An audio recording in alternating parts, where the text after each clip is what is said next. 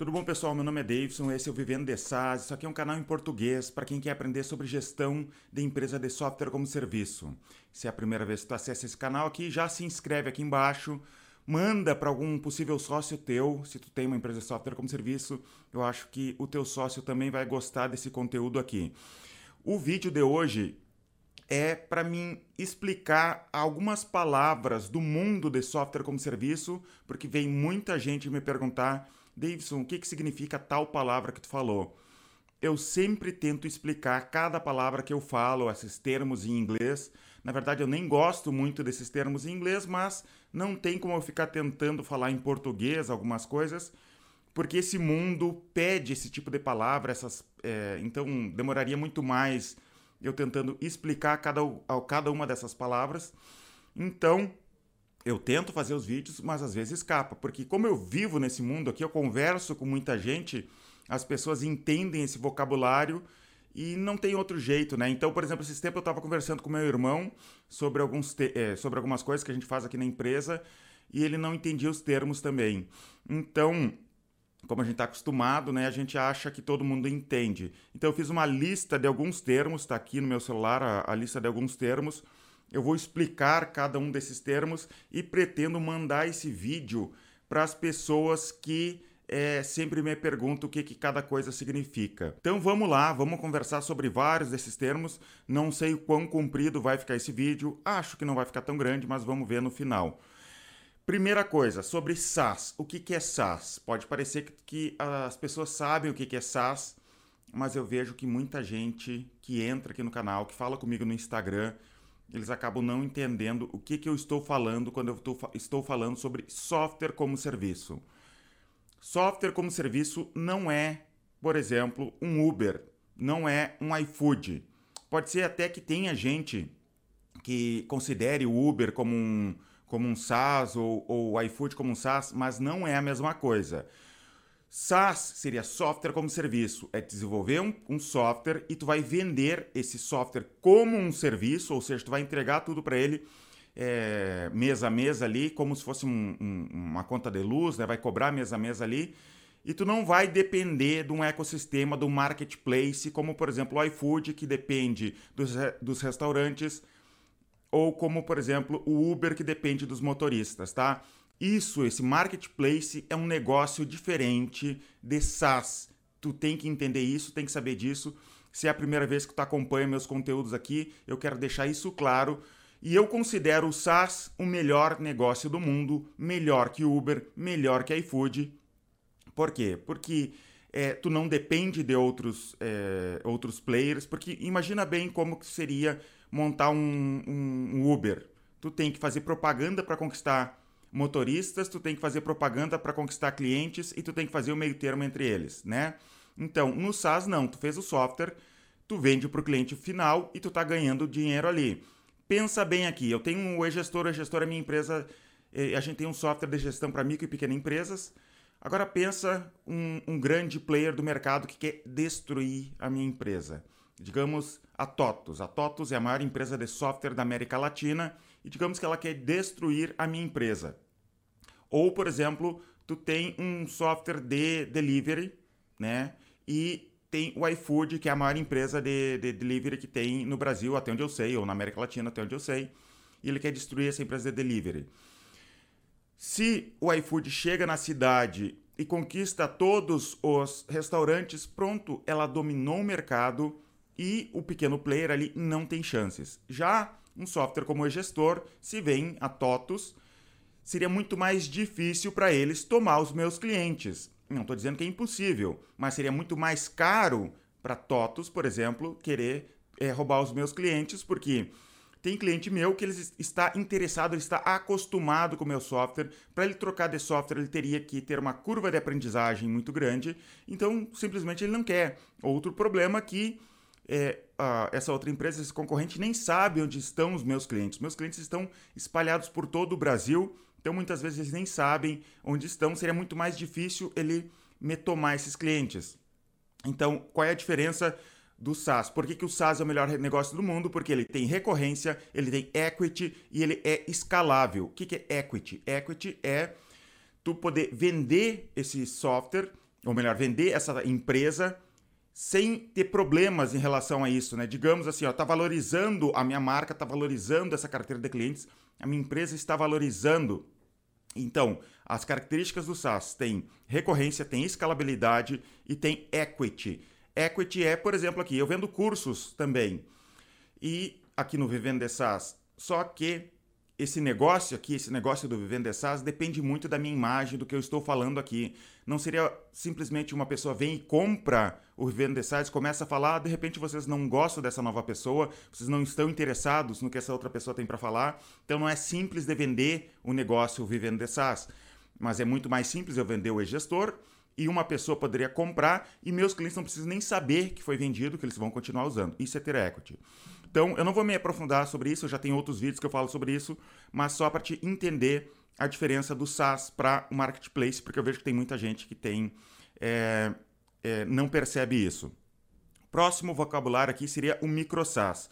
O que é o micro SaaS? E eu vejo que tem muita gente também que não entende o micro SaaS. Eles pensam que o micro SaaS é só ser um software simples. Não é só, só ter um software simples.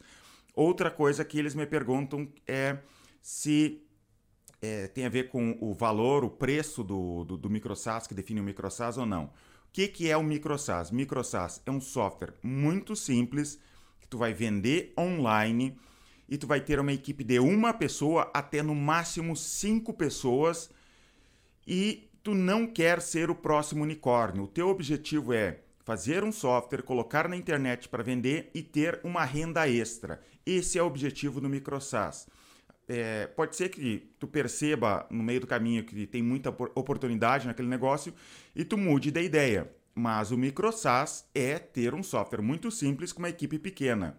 Ou até nem ter uma equipe, é só tu trabalhando e tendo uma renda extra, tá? Isso é o micro SaaS.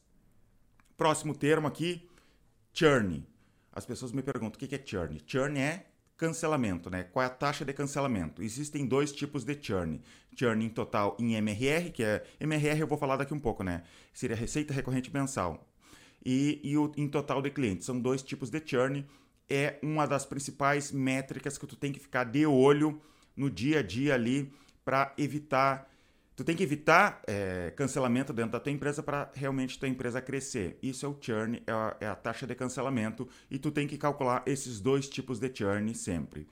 Se tu quer se aprofundar, aprofundar sobre isso, eu tenho um vídeo que eu falo só sobre isso, que é o guia definitivo para evitar churn numa empresa de SaaS. Procura aqui no meu canal é, uns, uns três ou quatro vídeos atrás que eu fiz esse, esse vídeo e eu falo tudo o que eu sei sobre como evitar cancelamento dentro de uma empresa, como aumentar a retenção é, no software como serviço.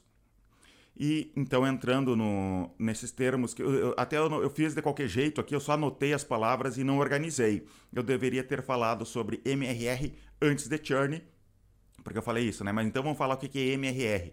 MRR seria receita recorrente mensal. Quanto que teus clientes estão pagando mensalmente ou anualmente ali para usar o teu software, o teu serviço. E quando, por exemplo, se tu tem uma taxa de instalação no teu software, né, que tu cobrou uma vez lá na quando ele começou a usar o teu software, isso não está incluindo no MRR. O que, que é o MRR? É simplesmente a mensalidade, a anualidade que a pessoa está tá, tá pagando ali. Quando a gente fala em MRR, a gente está falando em receita mensal. E existe o ARR, que seria rece é, receita recorrente anual. Tu vai pegar o ARR, dividir por 12 e tu vai saber quanto que é o MRR. Então, ARR e MRR é apenas uma diferença de metros para quilômetros. Tu pode usar tanto uma como outra é, é, sigla para definir ali. Só que às vezes tu não consegue simplesmente pegar o MRR multiplicar por 12 para ter o ARR, porque pode ser que durante o período ali tu tenha, é, vai subir algum plano, alguma coisa, e o ARR às vezes pode ser um pouco diferente do que simplesmente pegar o MRR e multiplicar por 12. Mas para simplificar, é basta isso, tá? Pega o, o, MRR e multiplica por 12, ou pega o ARR e divide por 12 para te ter uma noção ali de quanto que tu tem desses indicadores. Eu recomendo sempre nos meus cursos, nos meus vídeos, que essa métrica seja a métrica que tu vai sempre ficar de olho. Não fica cuidando total de clientes. Por exemplo, eu vejo muita gente falar assim: eu quero conquistar mil clientes em um ano. Eu não recomendo que tu pense em total de clientes. Eu sempre é, recomendo que tu pense em MRR, porque vai ser muito mais fácil tu crescer a tua empresa. Porque se tu pensar em mil clientes, de repente tu vai dar desconto para conquistar aqueles mil clientes, tua empresa não cresce financeiramente tanto quanto poderia.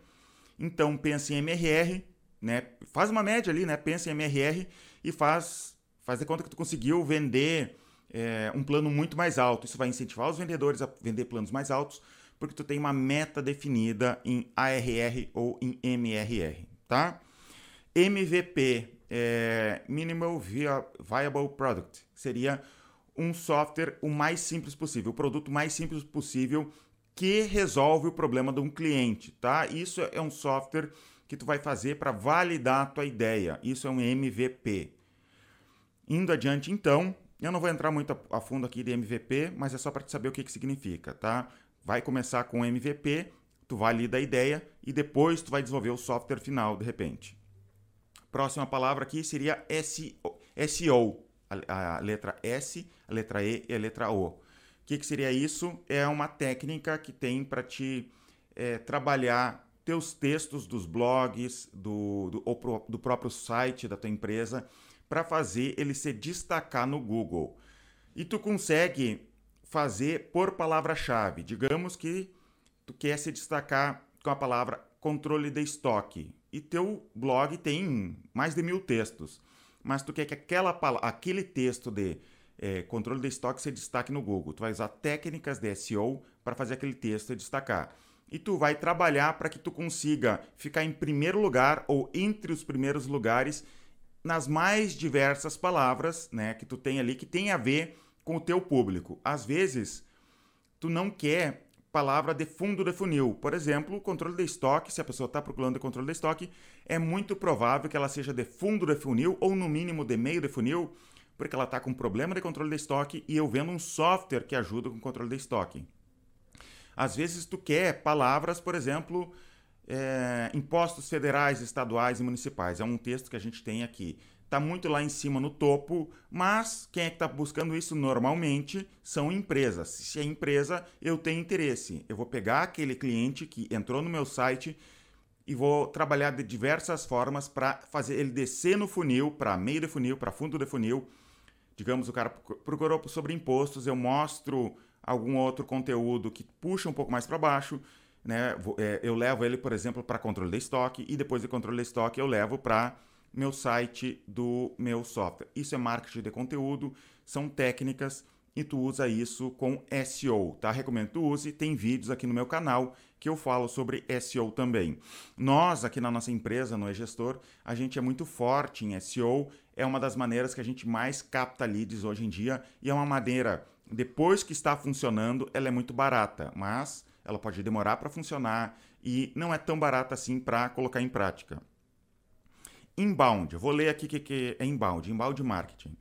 Inbound marketing é um conjunto de estratégias de marketing focado em atrair, é, converter e encantar clientes. Ao contrário do marketing tradicional, o inbound marketing faz uso de marketing de conteúdo, SEO, estratégias de, em redes sociais para atrair clientes por meio de canais online. Por exemplo, aqui no gestor para venda direta, né, pra, ou melhor, para venda final do nosso, do, do nosso produto do e-gestor, é, até o momento, pode ser que a gente mude de ideia no futuro, mas a gente não liga para nenhum cliente, para ninguém oferecendo: Oi, quer um software de gestão empresarial? A gente não faz isso. A gente não faz ligação fria oferecendo para qualquer um. Como que a gente faz? Todo mundo que a gente liga hoje em dia, o software final, em outros, outros, por exemplo, na revenda do software, a gente até faz isso, mas no software final, sempre o cliente vem até nós, o lead vem até nós, né? as pessoas vêm até nós e baixam algum material, testam o software, fazem alguma coisa no nosso site e depois a gente entra em contato com eles, o que a gente chama de levantado de mão, eles pedem uma ligação para nós, né? eles falam que a gente querem falar com um consultor. Isso é, é inbound marketing, a gente só trabalha praticamente aqui com inbound marketing. Lá na revenda do e-gestor, que a gente trabalha com revenda do e-gestor, até se tu não sabe, se tu trabalha com tecnologia, já fala com empresas no dia a dia, se tu quer ter um produto a mais para vender, ser o gestor, O gestor, o meu software, é um software de gestão empresarial para micro e pequena empresa, controle de estoque financeiro, nota fiscal eletrônica. Tu pode vender o teu software, esse nosso software na tua cidade, na tua região e ganhar com isso, tá? Se tu quer saber mais sobre isso, clica aqui embaixo na descrição desse vídeo, tem uma landing page que tu pode se cadastrar e daí um consultor entra em contato contigo, tá? Isso é inbound. É o que eu estou fazendo aqui agora é o inbound, né? Eu estou entregando conteúdo para vocês e de repente tu clica ali, se cadastra e a gente entra em contato. Isso é inbound, é um exemplo perfeito de inbound, tá? Outbound. Outbound seria, eu vou ler aqui a, a, a definição. Outbound marketing é um processo de prospecção ativa para abordar potenciais clientes que corresponde a um perfil de cliente ideal, que é definido por um conjunto de parâmetros ligados a características do cliente, que se adapta melhor à, solu à solução oferecida. Outbound é entrar em, em, contato com o cliente. Né? Existem empresas, por exemplo, no Brasil, que ensinam sobre processos de venda de, de outbound, ligação fria, é, como que tu faz ligação fria e aumenta é, a probabilidade de conseguir contato com esses clientes e, é, e ter um retorno maior, porque às vezes acontece de tu parar no que você chama, outra palavra, né, que eu não tinha anotado aqui, tu parar no que se chama gatekeeper, por exemplo, tu quer falar com médicos, mas tu liga para o médico e é barrado pela secretária. A secretária é uma gatekeeper. Existem técnicas de como ultrapassar isso. Eu até ensino aqui nos meus vídeos, aqui recomendo que tu olhe, procura por ligação fria 2.0 aqui no meu canal que tem mais a fundo sobre isso. Mas outbound é isso. E nós aqui no e-gestor nós fazemos outbound principalmente para contadores, porque a gente vende a revenda do gestor para contadores e a gente acaba ligando, é, fazendo ligação fria para contadores também para todo o Brasil. Né? É uma das técnicas que a gente usa aqui e funciona bastante. Por que, que a gente não usa atualmente outbound para cliente final? Porque é uma técnica um pouco mais cara e o retorno, né?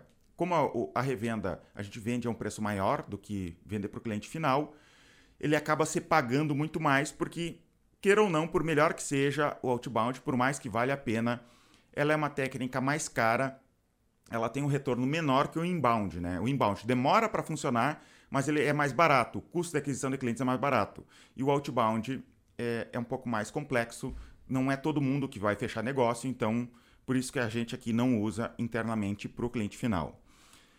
Outra, outra palavra, lead. Lead seria é, o lead é uma oportunidade de negócios para a sua empresa. Todo mundo que baixa algum material, que você cadastra, que deixa nome e telefone ali, é um lead.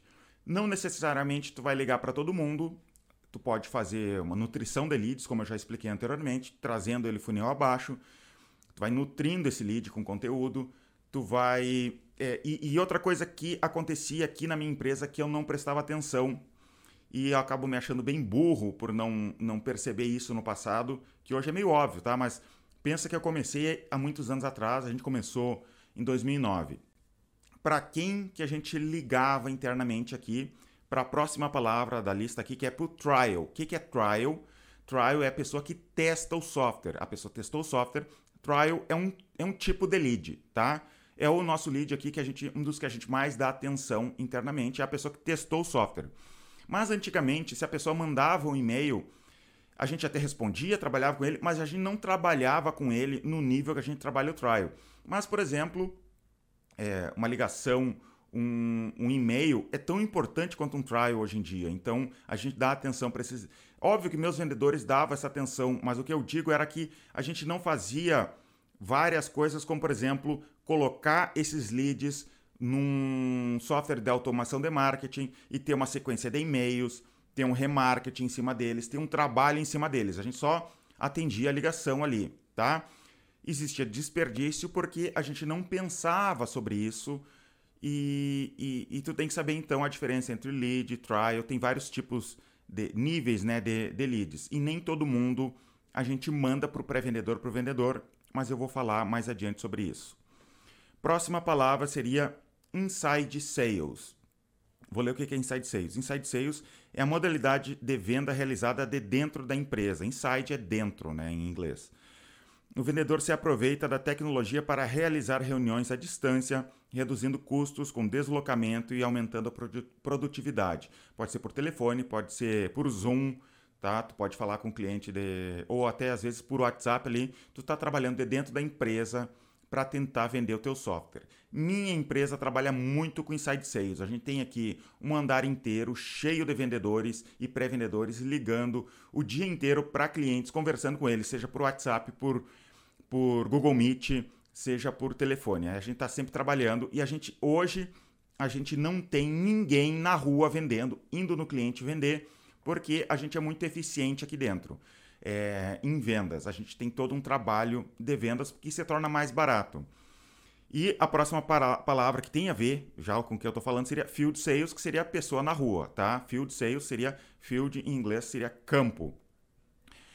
As duas técnicas, né, inside sales e field sales são boas, mas ela tem problemas, tá? Field sales seria para ticket maior, para quem paga muito mais e ela tem um retorno muito maior que Inside Sales, ela dá um retorno muito maior, mas ela é muito mais cara, porque pensa bem, tu, tu mandou uma pessoa ir visitar um cliente, tem o deslocamento, tem, tu chega no cliente, o cliente não te atende na hora, tu começa a conversar com o cliente, tem tudo, por exemplo, aqui no Rio, do Rio Grande do Sul tem de tomar um mate, conversar com, a, com, com o cliente, e, e, e, eu já fiz isso, né? Lá no, no, no início da, da, nossa empresa, eu já fui em cliente. Daí, tu toma mate com o cliente, eu tomo um cafezinho com o cliente, começa a conversar, falar do produto com ele.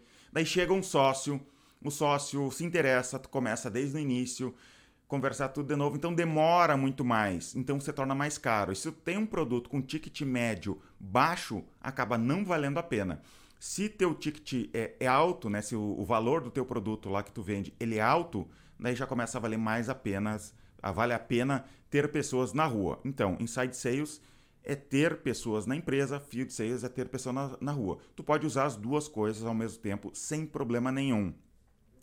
E eu lembro até aqui, quando eu comecei a estudar, conhecer esses termos aqui dentro da empresa, eu falei para o meu sócio, cara, o termo é inside sales, vai estudar. E a gente começou a estudar sobre inside sales e explodiu nossa mente aqui. Claro que pensa que eram épocas diferentes, todos esses termos que eu estou te falando aqui não existiam, ou se existiam, não, não tinham chegado no Brasil ainda, não era popular no Brasil ainda.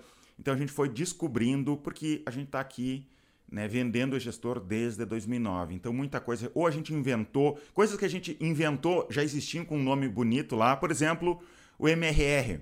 Nós já sabíamos desse MRR, já, já trabalhava, trabalhávamos com isso, só que eu internamente chamava em total em contratos, quanto de contrato eu tenho com eles, mas o termo correto é MRR, tá? Indo adiante aqui, CS, o que é CS? É Customer Success, seria sucesso do cliente. Nós temos aqui dentro da nossa empresa uma equipe de sucesso do cliente, que são pessoas que estão trabalhando dia a dia ali para literalmente tentar fazer com que o cliente tenha sucesso com o uso do software. Se ele tem é, um software de gestão, que é o nosso que a gente vende, a gente quer que ele ganhe dinheiro, que ele organize sua empresa, que ele cresça sua empresa. É esse o nosso objetivo. E como consequência, a gente tem clientes mais satisfeitos e clientes que cancelam menos, tá? Isso que nossa equipe faz. E a gente tem todo é, indicadores e coisas que a gente faz para dar apoio a essa equipe de sucesso do cliente. Estuda sobre sucesso do cliente é, tem bastante material na internet hoje em dia sobre isso e é muito interessante se tu quer evitar cancelamento, é tu estudar sobre isso, sobre as técnicas de CS, tá? Próxima palavra, growth hacking. Vou ler o que é growth hacking. Growth hacking é uma forma de trabalhar o crescimento do seu negócio como base, com base em práticas melhores, que são construídas a partir de hipóteses e experimentos. E isso serve, né, tu faz experimentos em todas as áreas da empresa para fazer a tua empresa crescer. Pode ser no site da tua empresa, tu mudou de cor. Será que só mudar de cor não vai ter mais gente se cadastrando para testar o sistema? Às vezes pode acontecer. Mudar um botão da direita para a esquerda, será que não vai aumentar? Eu já testei aqui e funcionou. E já funcionou também ir contra a literatura, né? A literatura diz que seria bom tu colocar uma pessoa olhando, no site olhando para o botão que tu quer que clique. A pessoa está lá num, num ambiente lá, mas ela está direcionada, né? Digamos, ela está olhando para a direita e o botão está do lado direito. Ela não está olhando necessariamente para o botão. Isso diz a literatura. Nós testamos isso e um dia, por um acaso, a gente pegou e colocou uma foto de um desktop de uma mesa tinha o teclado, o computador, assim, tudo olhando de cima. E aumentou o número de pessoas testando o software. Não sei se foi porque a gente teve aquela mudança, não sei porquê, não, eu não lembro agora, é, porque a gente já mudou o site muitas vezes, né? Mas aumentou, então gente, é, é bom fazer esses testes. Isso, essas técnicas, seria growth hacking. Só que tu não tem que se limitar ao site, ao software. Tu pode também testar coisas com teus vendedores, fazer coisas com teus vendedores ali para tentar aumentar as vendas. Pode testar growth hacking para diminuir o churn lá com o pessoal do CS. E procura esse termo na internet, tem bastante material sobre isso na internet que eu acho que tu vai se interessar. NPS, NPS é uma sigla que se chama Net Promoter Score. É, o NPS é uma metodologia para satisfação do cliente. É uma, né, uma, é uma metodologia de satisfação do cliente desenvolvida para avaliar o grau de fidelidade dos clientes em qualquer perfil da empresa. Como que funciona por cima aqui, vou te explicar é uma pergunta que tem no software lá, tu pode colocar dentro do software, pode mandar por e-mail. É, é, de uma nota de 0 a 10, é, qual seria a nota para ti é, que tu daria para é, o quão inclinado você está para recomendar o nosso software para outras pessoas? E daí, conforme essa nota, tu sabe, e nós usamos, por exemplo, o NPS, é um dos indicadores que o nosso CS usa para avaliar o quão satisfeitos estão nossos clientes.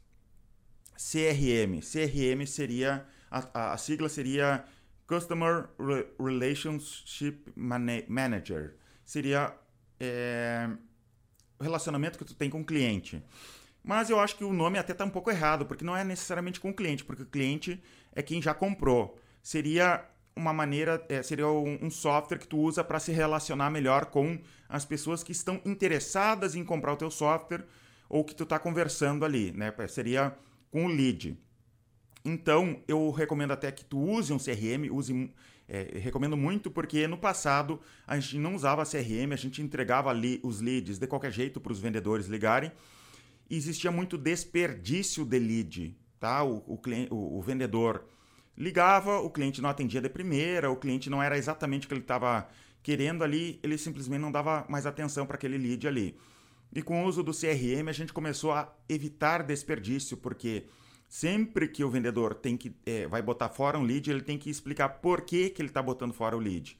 E se ele não botou fora, a gente vai ver por que, que esse cliente está no teu funil aqui e tu não está ligando para ele. A gente consegue cobrar o cliente.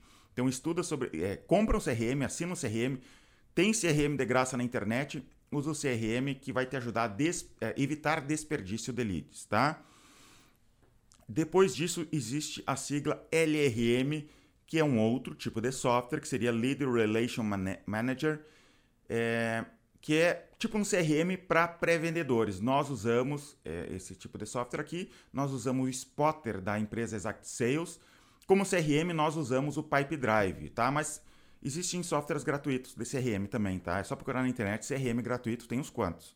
Nós usamos o Pipe Drive e nós usamos aqui internamente o LRM, que seria o, é, o spotter. O que que tu faz com o spotter? Chega o lead pro pré-vendedor, ele liga, conversa com o cliente, faz um filtro com o cliente ali para ver se ele se encaixa num perfil mínimo e depois ele envia para o vendedor, para o vendedor não ficar perdendo tempo falando com qualquer pessoa que não tem interesse. Por exemplo, às vezes acontece aqui conosco de é, professores de faculdade usarem o e-gestor como exemplo na faculdade. Então, de uma vez só, 40 pessoas se cadastram. Imagina se o vendedor fosse ligar para esses 40 alunos ali. Então, o pré-vendedor descobre que é aluno que não vai comprar, ele nem passa para o vendedor. Tá? Ou, de repente, até pode acontecer dele ligar para um aluno, o aluno realmente querer comprar, daí sim ele passa para o vendedor. Esse é o trabalho do pré-vendedor. E o pré-vendedor a gente chama de SDR. Eu anot... esqueci de anotar aqui. SDR é uma outra maneira de chamar pré-vendedor. Onboarding. Onboarding é, é usado também para quando chega um funcionário novo, a gente explicar a empresa, ajudar ele a se adaptar à empresa. Mas eu estou falando aqui de onboarding em relação a cliente. O cliente entra, a gente dá as boas-vindas para o cliente e ajuda o cliente quando ele está entrando. Por exemplo, a gente faz a implementação do software pega na mão do cliente e explica passo a passo como que funciona o software. Isso seria uma parte do onboarding com o cliente, tá? Upsell.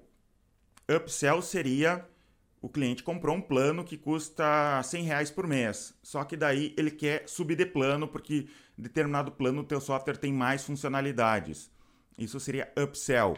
E tem o, a próxima palavra seria cross-sell. Tu vendeu, por exemplo, o teu software e tu tem um outro produto, por exemplo, o gestor, tu virou revendedor da gestor, tu vende o gestor junto também com o software. Isso seria cross-sell. Ou, quem sabe, tu tem um outro software dentro da tua empresa, isso seria cross-sell. Então, upsell e cross-sell.